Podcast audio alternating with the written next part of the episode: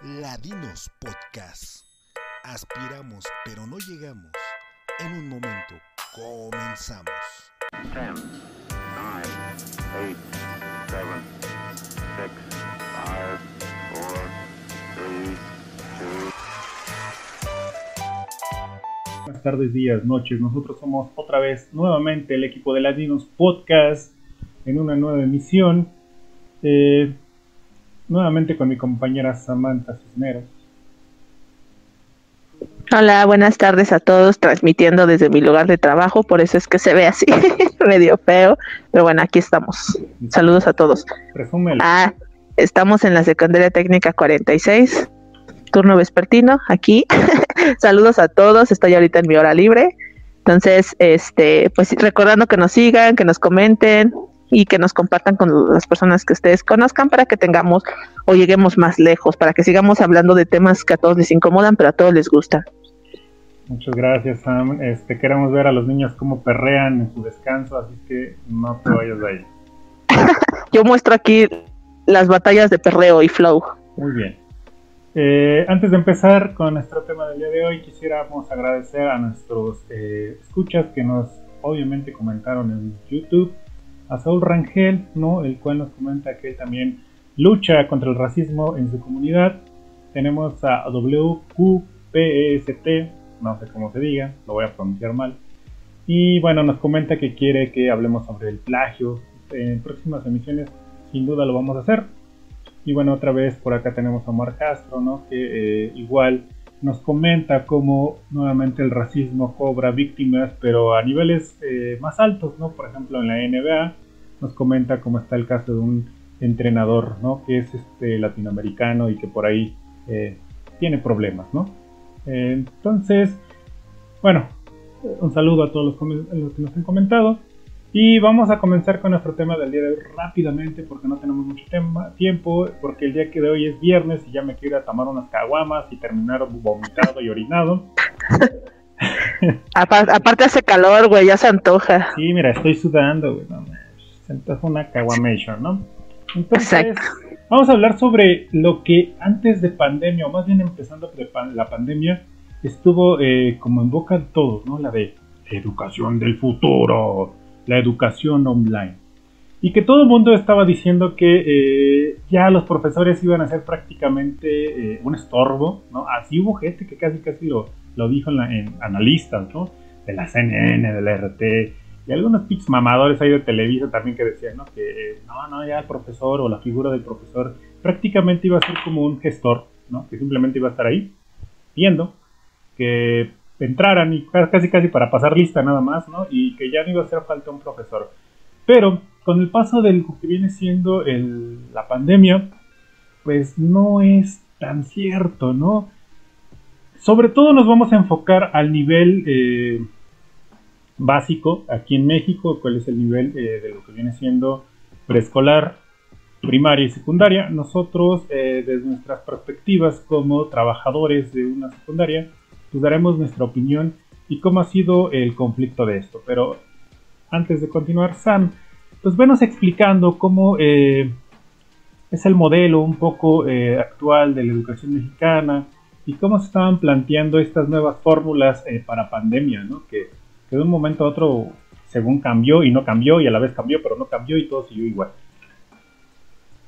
Pues ah, hay que hacer este, una definición anterior que este por ahí antes de la pandemia, la pandemia inicia en el 2019, pero por ahí del 2018 la SEP eh, va a plantear algo que se va a llamar la nueva escuela mexicana, que era un modelo en el cual se intencionaba o tenía la intención de que los alumnos entraran a estas virtualidades, pues obviamente viendo el triunfo del meme, viendo el triunfo de todas esas cosas visuales que estaban ahí en Facebook y demás, ¿no? Entonces, lo que planteaba esta nueva escuela mexicana es que los alumnos pudieran interaccionar a través de pues algunas aplicaciones, algunas redes, este el aprendizaje, ¿no? Que utilizaran Facebook y demás para que ellos aprendieran. Entonces, por ahí se nos estuvo capacitando justamente para que eh, nosotros como profesores enfocáramos el aprendizaje justamente a estas herramientas y que también eh, pues ellos pudieran aprender con base en el entorno, ¿no? Porque, pues, por ejemplo, había por ahí, recuerdo una, un apartado del módulo donde decía que, pues, había que enseñarles a los alumnos, por ejemplo, lo que había en su contexto, ¿no? No les puedes enseñar a águilas en Yucatán porque, pues, a lo mejor allá no había, ¿no? Entonces tenías que enseñarles con los animales que existían en su zona,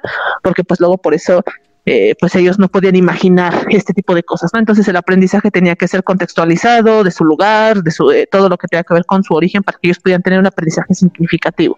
Esto se planteaba por ahí del 2018 y es una nueva reforma que se va a modificar a la SEP con la cual pues tenía esa intención, ¿no? Que esto viene de Europa, ¿eh? Ni siquiera es mexicano, viene de Europa y lo metió por ahí creo que Salinas Pliego, el, el que era eh, secretario de la Educación en ese momento, y lo que tenía era justamente esta intención. Pues también acuérdense que tiene por ahí una intención que Salinas Pliego y todos estos hombres de dinero, eh, Slim y demás, pues lo que buscan es que uno console pues Telmex y todos estos aparatos que ellos nos venden, ¿no? Entonces por ahí venía la justificación. El problema es cuando viene la epidemia o la pandemia mundial más bien y que todo el mundo creía que este estas herramientas iban a ser como eh, el futuro, ¿no? Que iban a hacer que los estudiantes iban a tener eh, pues un mejor aprendizaje el problema es que pues no aplica para México porque recuerden que en México existen muchísimos contextos sociales en los cuales pues no hay ni siquiera luz, ¿no? Por ahí recordemos a Anaya que eh, eh, pedía o más bien en sus propuestas de campaña decía que iba a donar, eh, ¿cómo se llaman estas? Tabletas.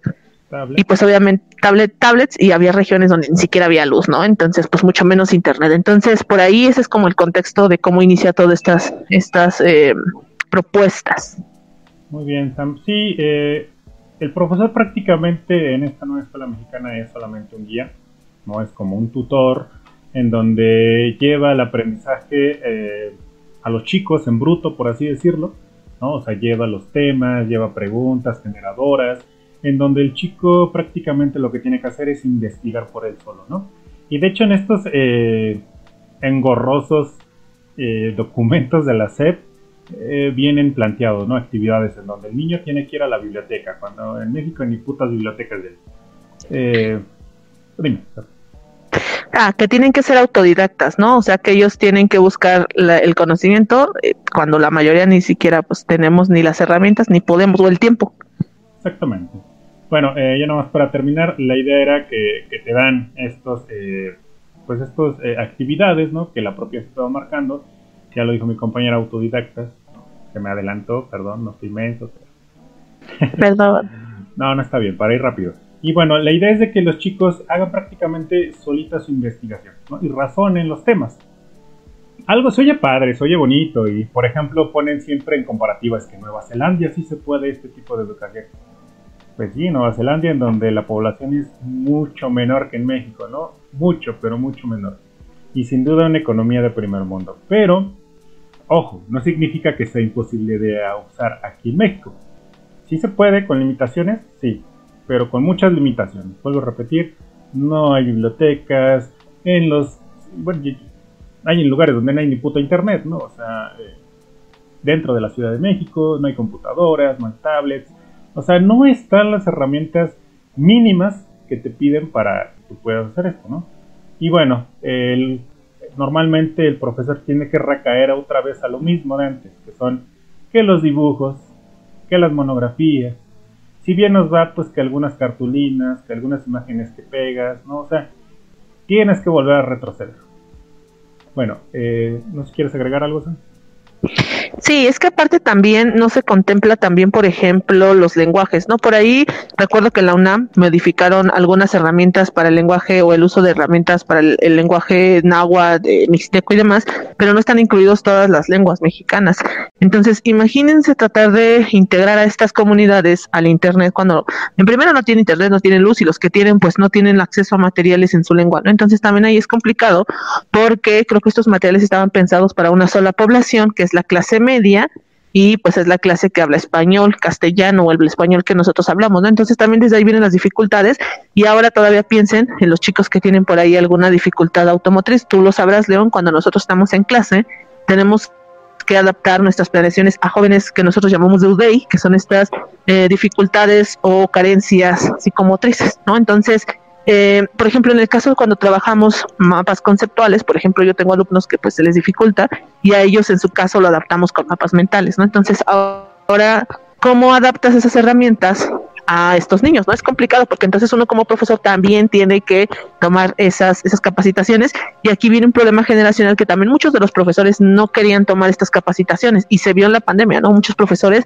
les costó eh, pues aprender a utilizar el Google, el Classroom, eh, había profesores que se negaron a dar clases, entonces creo que aquí eh, fue un problema que, que, no supimos reconocer o que no se planteó en la escuela mexicana, que era que no nada más se iba a educar a los alumnos, sino que también nosotros como profesores teníamos que eh, prepararnos para esta etapa que se planteaba a cinco años, recuerdo en el 2018 que se planteaba a cinco años que para el 2022 era cuando íbamos a entrar a esta nueva escuela mexicana, pero pues con la pandemia se nos vino y lo tuvimos que hacer al año siguiente, ¿no? Entonces, eso es lo que quería decir. Sam, y justo partiendo de tu idea de que eh, no se pensó en, lo, en capacitar a los profesores, es por eso que eh, muchas eh, empresas, el propio Microsoft, Google, mañosamente nos vendían la idea de que los profesores iban a ser simplemente un estorbo ¿no? para el futuro. Entonces entramos a la pandemia y se viene este, esta famosa educación del futuro que ya en otros países, que en algunas escuelas de paga ya más o menos usaban, que es pues modalidad online o en algunos casos eh, modalidad híbrida, ¿no? A veces ibas, a veces estabas online. Como todavía está a la fecha, hay algunas todavía escuelas que están en este modo, ¿no? Híbrido. Pero de repente parece que todo está bien, parece que la infinidad de herramientas y aplicaciones te van a facilitar la vida para que los jóvenes estén entretenidos, ¿no? De hecho, ah, se nos exigía, no sé, bueno, en mi caso, se nos, se nos exigió, tú, Sam, usar cosas como Kahoot, ¿no? Eh, que eran como cosas eh, que de repente los profesores entraron y, conocían y era así de wow, Kahoot, ¿no? Y era como la gran innovación.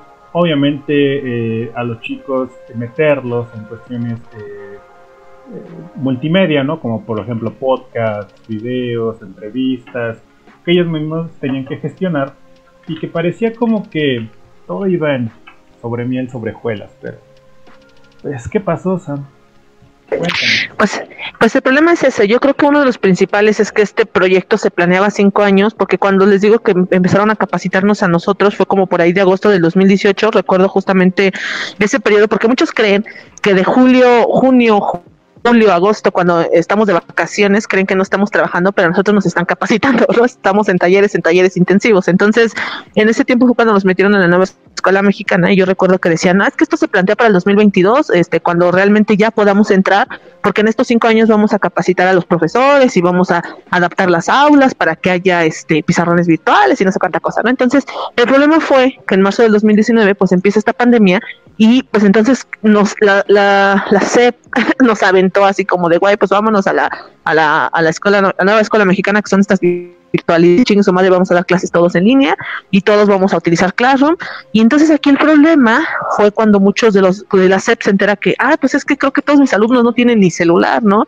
Eh, híjole, ¿qué pasa con los niños que ni tele tenían? Yo tuve alumnos que no tenían televisión, ¿no? Entonces, que porque decían, bueno, pero es que no tienen celular, que vean los pinches canales estos que están pasando en la tele, que se llamaba este Aprende en Casa. Pero yo tuve alumnos en la escuela de la secundaria 226 que yo tenía, que yo estaba, que no tenían televisión, ¿no? Entonces, con decirles que no tenían ni cama, ¿no? Entonces, cuando yo me encuentro con todas esas problemáticas, era como de, güey, ¿cómo le hacemos, no?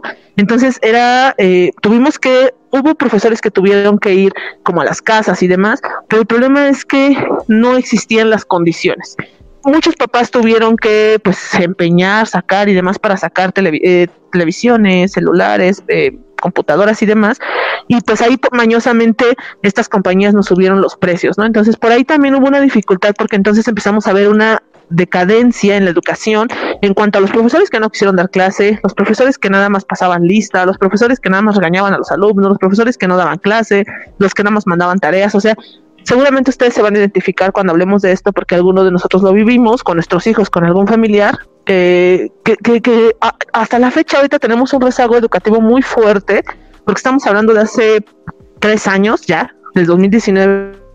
Yo tenía alumnos, por ejemplo, los que están en segundo de secundaria que se quedaron en quinto, ¿no? Entonces ellos me dicen, es que pues yo no sé esto de sexto, ¿no? Entonces a mí se me dificulta porque de repente hablamos cosas de historia de México y no lo pueden asimilar porque no vieron historia de, este, universal, ¿no? Entonces creo que aquí hay un rezago porque esta nueva escuela mexicana estuvo pensada solamente para un sector y se aplicó para un solo sector, ¿no? Entonces Ese es el gran, gran problema de la educación porque si existía un rezago educativo en México, se hizo mucho más grande. Y véanlo ustedes, bueno, lo vemos ahora con la universidad, de 800 alumnos aspirantes que tenía hace un año, hace dos, hace tres años, este año tengo 30. ¿No? Entonces, ahí está la, la, las consecuencias de esta nueva escuela mexicana y de estas virtualidades que vinieron a través de la pandemia. Muy bien, San. A ver, vamos tranquilos porque como que de repente te vas eh, tendida con... Muy lejos y de repente como que todo eh, un poquito se, se pone desparejo, ¿no? La escuela mexicana planteaba una cosa, ahora la escuela del futuro es otra cosa, ¿no? O sea, no hay que confundirnos también ahí. Eh, ya nos planteó lo que la escuela mexicana eh, quería. La escuela del futuro que nos querían implementar y que llegaron y así prácticamente pinche Seth nos dio un pinche manual así y nos los aventó y nos dijo, bueno, esta es la nueva escuela mexicana, pero ahora Ahora la estamos reformulando y la estamos implementando casi casi de primer mundo, ¿no? En donde pues prácticamente nos decían, pues da asesorías online, ¿no? O da clases online, en donde pues prácticamente tú tienes las herramientas, o sea, prácticamente te vendían la idea de que las aplicaciones iban a hacer todo, ¿no? O sea, YouTube iba a hacer resolverte todos los problemas matemáticos, ¿no? YouTube te iba a dar todos los datos de historia.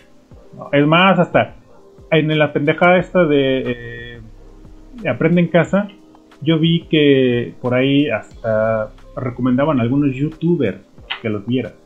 No, o sea, eso era la nueva, esa era la escuela del futuro, ¿no?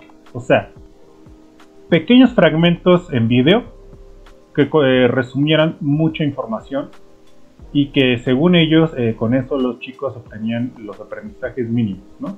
en donde prácticamente el profesor ya nada más llegaba, lo ponía, se hacía pendejo, ¿no? pasaba lista, y otra vez le ponías otro video, y ya. O sea, eso era lo Como telesecundaria. Exactamente, pero del futuro, ¿no? Porque ahora estás en tu casa y individual.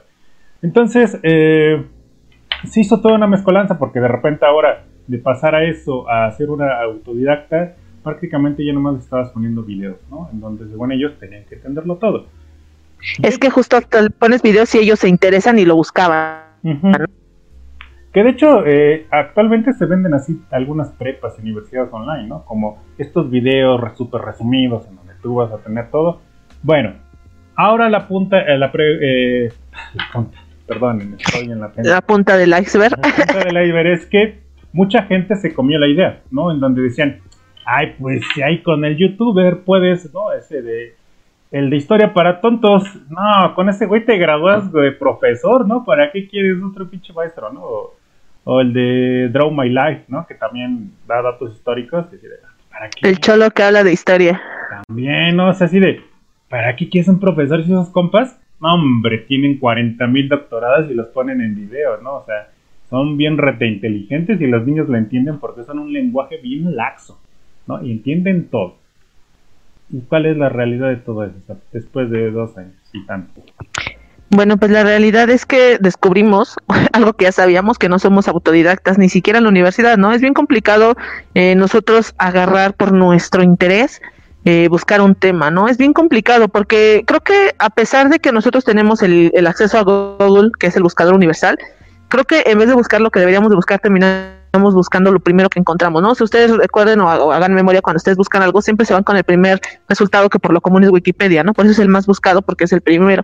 Entonces creo que aquí lo primero que nos dimos cuenta es que no somos autodidactas, ¿no? Que la verdad es no no tenemos ni siquiera sabemos cómo planear un horario o estructurar un horario para nosotros decir, bueno, de tal a tal hora voy a estudiar, tal hora, tal hora voy a hacer mi tarea. Ese es otro problema, ¿no? Que por ejemplo en la escuela al menos tenemos un horario donde dices, bueno, de tal hora me toca español, de tal hora matemáticas y en tal hago mi tarea, ¿no?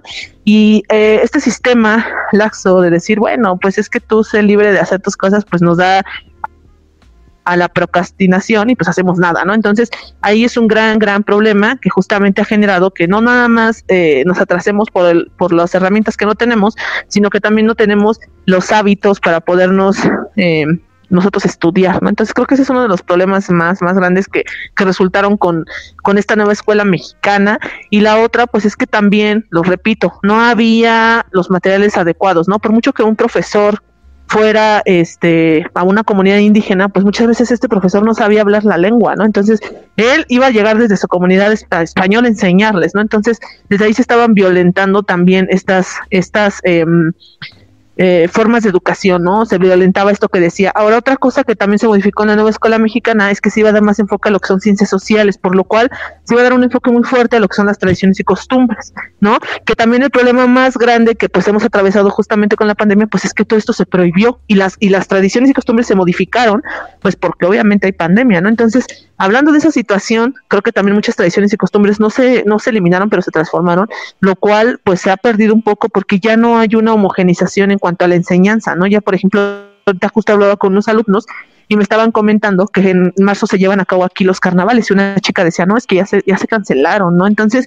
justamente esas tradiciones con las que, con la que uno, por ejemplo, aparte de historia, puede enseñar el origen, la identidad y demás, pues ya no existe, ¿no? Entonces, creo que ese también ha sido un gran problema para la nueva escuela mexicana porque la nueva escuela mexicana se planteó para un entorno en el que existían este tipo de prácticas y ahora ya no, o, las o son pero diferentes, ¿no? Entonces creo que también hay un problema con, con esto.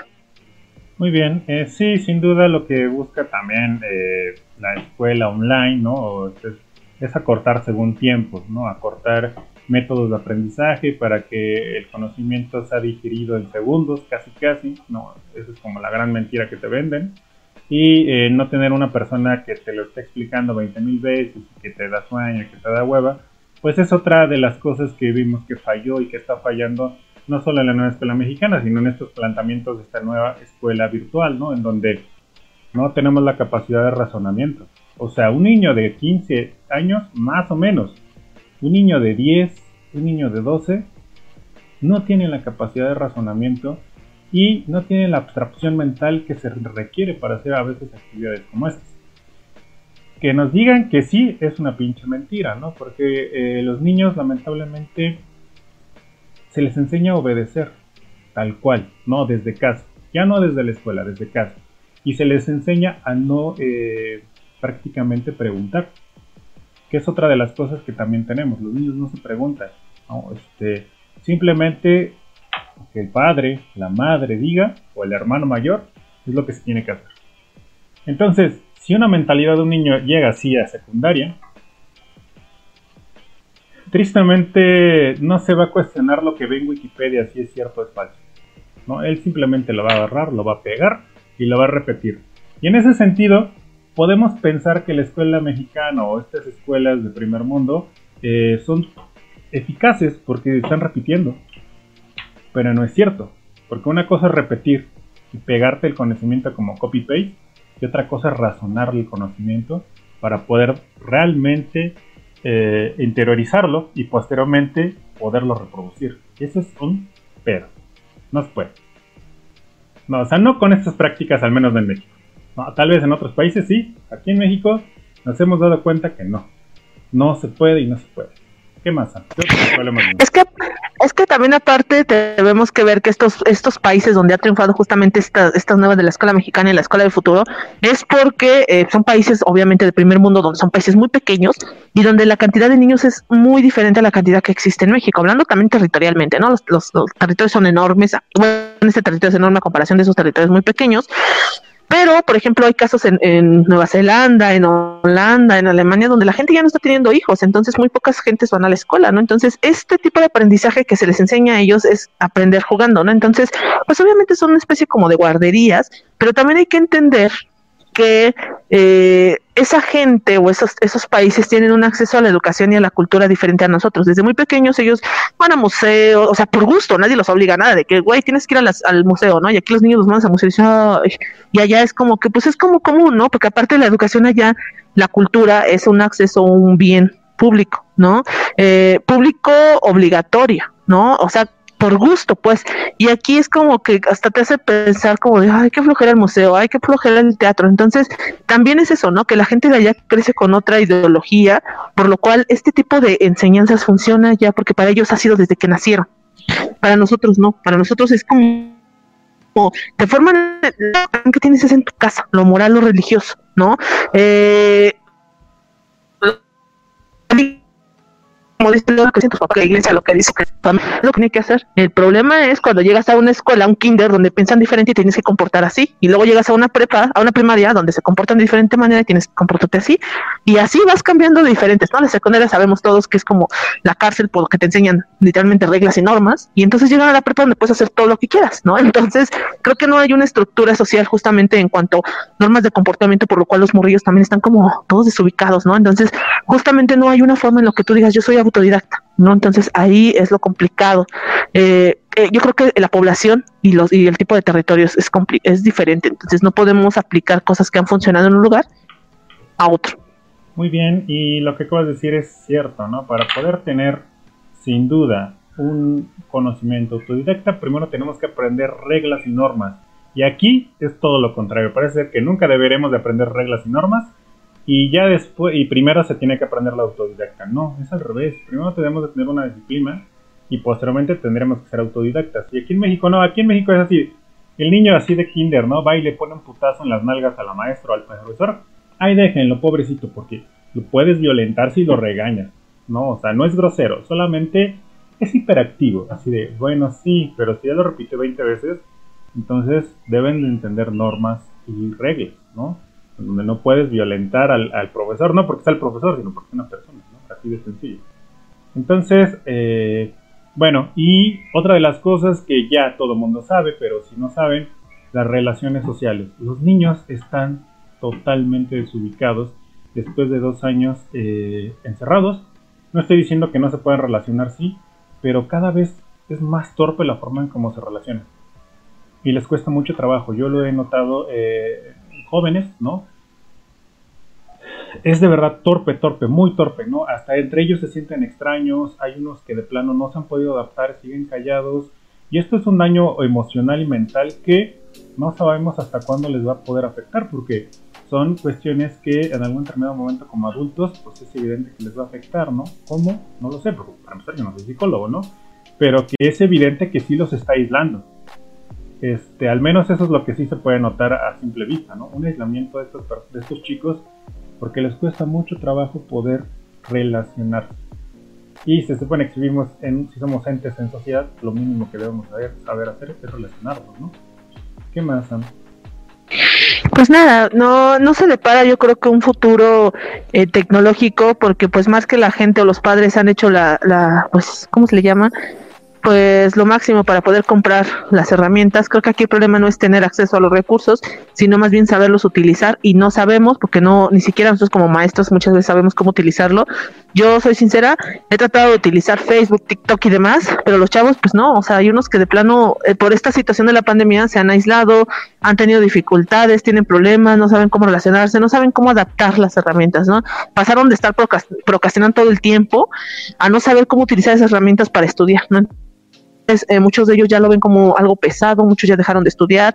La verdad es que yo ahorita veía un rezago educativo muy fuerte, hablando del 2018 antes de la pandemia, y creo que en la actualidad se va a hacer más grande, ¿no? Basta con ver los salones. La verdad es que eh, cada vez más alumnos diario pregunto, oigan, ¿es que tal niño no? Pues es que ya no viene, es que ya se fue a trabajar, cosas así, ¿no? Entonces, la verdad es que muchos alumnos ya están optando mejor por trabajar porque creen que es una pérdida de tiempo. La verdad es que creen que venir o, los que están en línea creer que les van a dar clase y que pues luego el maestro ni manda nada, pues mejor ya no hace nada, ¿no? Mejor se esperan un año. Esa frase yo la he escuchado desde el 2019, de me voy a esperar un año y ya pasaron tres, ¿no? Entonces creo que esto, es, esto está complicado porque justo un alumno hace rato me preguntaba, maestra, ¿cuándo va a acabar la pandemia? Y yo dije, no lo sé, no, o sea, no te puedo decir, creo que la pandemia nunca va a terminar, ah, hablando de que va a seguir habiendo algunos contagios quizá en algunos dos, tres años, pero si tú te refieres a la dinámica en la que estamos, no lo sé. Esa es la, respuesta que yo te puedo decir. No lo sé porque ni siquiera sé qué está pasando. o sea, no sé qué estamos viviendo. Entonces,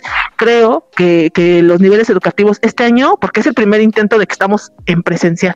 Yo creo que el otro año es cuando ya vamos a ver realmente si los chavos se interesan otra vez en, en estudiar o ya mejor saben qué es trabajar, ¿no? Entonces, aquí es donde realmente tenemos que empezar a estudiar y analizar estos conflictos que están pasando en México, porque dejémonos de otros países, en México, ¿no?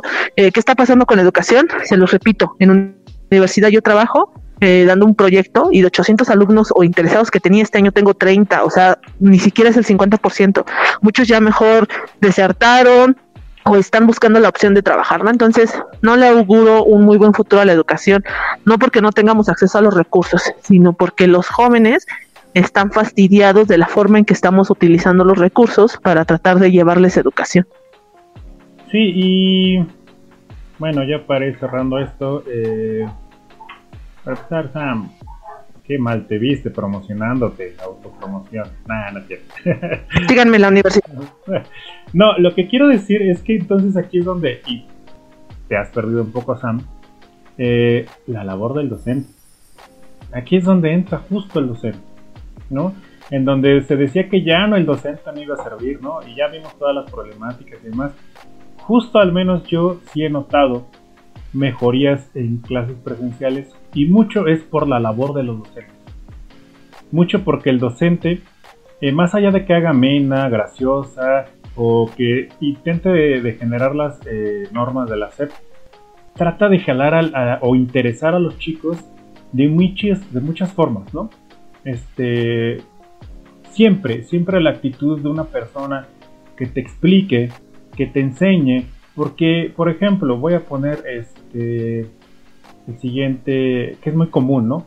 A, la escuela mexicana es eh, está un poquito mal porque quieres enseñarle a los niños historia, pero historia como ya si supieran, hubieran tenido un curso de, historia, de historiografía, ¿no? Y conceptos básicos los chicos no saben, ¿por qué? Pues porque son conceptos que uno como historiador tal vez dice, bueno, los entiendo, ¿no? o como historiador, pero que los niños en su vida se los habían encontrado de frente, ¿no? De entrada podemos hablar, por ejemplo, un absolutismo. No, los niños no saben absolutamente qué es un absolutismo. Y para ellos es súper complejo, ¿no? Y si tú les dices, bueno, ve a estudiar qué es absolutismo y me lo traes, simplemente repiten y los niños no entienden. Ahí está la labor del docente, ejemplificando, ¿no? Tratando de darles a entender con, eh, obviamente, con ideas o con eh, metáforas que ellos entiendan, y bueno, también tratándolos de jalar siempre, siempre eh, al estudio, ¿no? No siempre se va a lograr, no a todos los chicos les gustan las mismas materias, pero sin duda la labor del docente ahí es donde más, pero más presencia tiene, ¿no? Jalar al alumno, jalarlo y tratarlo de hacer que, pues no, no, no, no se vaya. Yo he escuchado niños que, que sin duda dicen, no, no, pues por tal profesor yo veo si me gusta venir a la escuela. Entonces también es el profesor, ¿no? Que, hace que eh, sin duda la eh, muchos de los jóvenes vayan, se la pasen bien y sin duda la socialización. Muchos de los niños también dicen yo prefiero venir a la escuela, estar aquí, platicando con mis compañeros, que estar por WhatsApp o por Discord o por cualquier aplicación, ¿no? Están hartos de la monotonía, están hartos de estar encerrados, están hartos de ver una pantalla y están hartos de que no entienden. Pero, bueno, ya eh, cierra Sam el tema y ya daré mis últimas palabras. Bueno, pues nada más para este decir sí, tienes razón. Hay muchos profes que sí, ¿eh? sí se rifaron, pero hay unos también otros que pues no, ¿no? Entonces hay de todo. Entonces, este, pues sí, la educación funcionó mucho justamente por el docente y creo que aquí la escuela, como dice, se equivocó, porque al final aquí seguimos, ¿no? Somos los únicos que seguimos al pie del cañón, somos los únicos que buscamos las herramientas para tratar de sacar esta educación o, o más bien a los alumnos, los poquitos que aquí siguen, pero bueno, pues seguimos en constante construcción, seguimos en constante capacitación para tratar de buscar las herramientas que pues justamente les ayuden, ¿no? Eh, la verdad es que siempre me voy por lo negativo, pero creo que, ahí estamos. Bueno, pues eso sería todo y pues que no, no desistan de la educación, creo que en algún momento vamos a regresar a clases presenciales, entonces sigan, sigan, no dejen de estudiar. Sí, sin duda la escuela del futuro no es mala, ¿no? De hecho necesitamos y requerimos que eh, herramientas digitales vengan a nuestra eh, pedagogía en general de todos los profesores que haya a cualquier nivel educativo, pero eh, también eh, hay que adaptarlas a las pues a lo que viene siendo las circunstancias de los alumnos, ¿no? Porque no muchos pueden, no muchos pueden, digo, no muchos lo tienen y es bien complicado para que esos alumnos puedan insertarse también en, esos pues, ámbitos. Entonces ahí el profesor tiene que sortear, ¿no? Y bueno, yo sin duda no seré tan negativo, yo creo que sí, el profesorado en general ha sido bastante, bastante bueno. Y sí, no dudo que hay un montón de profes bien huevones que no hicieron nada. Este, pero bueno, pues ni pedo, ¿no? También hay que ir quitando de, las aulas ese tipo de profesores. El profesor es huevón, pues la neta también hay que irlos eh, también que se jubile. jubilando, ¿no? Ya también que no se la manden. Bueno, este ha sido un pequeño, eh, prácticamente como anecdotario de lo que nosotros vimos, ¿no? De cómo la escuela del futuro, pues nomás no funcionó en un lugar como México. No somos autodidactas, no sabemos razonar y no tenemos mucho menos las herramientas, ¿no? Y mi compañera dio casos de escuelas públicas y yo desde una escuela privada puedo decir que es casi la misma situación, ¿eh? Niños que entran al, internet desde celulares y un celular está súper limitado porque no pueden hacer muchas cosas a veces o se les complica, les da más hueva o lo ponen ahí abajo del, del colchón y ya ni siquiera tomaron la clase, ¿no? Hay mucha apatía. Bueno, esto ha sido todo. Eh, Sam, despídete. Bueno, pues los dejo porque ya es la hora de la comidita aquí en, la secundaria, el receso. Ya no vieron a los chavitos perreando, pero bueno. Cuídense mucho síganos, síganos por favor, escríbanos y síganos diciendo eh, qué quieren escuchar, qué quieren hablar y síganos mandando sus anécdotas por favor, pero síganos y compártanos. Compartan, compartan. Hasta luego. Vámonos por nuestras caguamas. Bye bye.